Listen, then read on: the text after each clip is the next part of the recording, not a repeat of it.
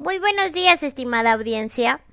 Antes de empezar con nuestro tema que vamos a ver el día de hoy, voy a compartirles una cita de Henry Adams y dice así, el maestro deja una huella para la eternidad. Nunca puedes saber cuándo se detiene su influencia. Después de esta motivadora frase, revisaremos las principales características de las competencias pedagógicas, de investigación y evaluativas.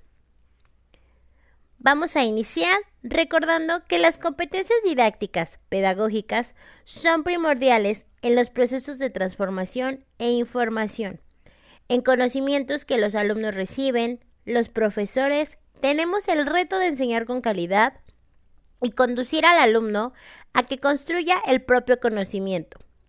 Explicándolo de una manera clara, las competencias permiten a los docentes y estudiantes actuar con autonomía y responsabilidad. En la práctica pedagógica, el docente se preocupa por la investigación, la innovación, la gestión académica, propuesta de nuevas metodologías, ajustándose a las necesidades de los estudiantes. En el reto, en la actualidad, es abandonar el modelo de enseñanza tradicional e incorporarse en un modelo de aprendizaje actual, en donde la implementación de estrategias de aprendizaje dan paso a la construcción del conocimiento en los estudiantes, como son aprendizaje basado en investigación, aprendizaje basado en problemas, aprendizaje basado en proyectos y el aprendizaje cooperativo. En este modelo pedagógico es desarrollar e implementar la construcción de conocimientos utilizando nuevas tecnologías o en la modalidad virtual.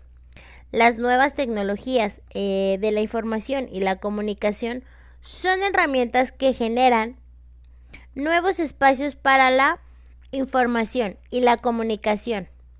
No son simples artefactos, sino artificios capaces de generar nuevos conceptos, escenarios diferentes.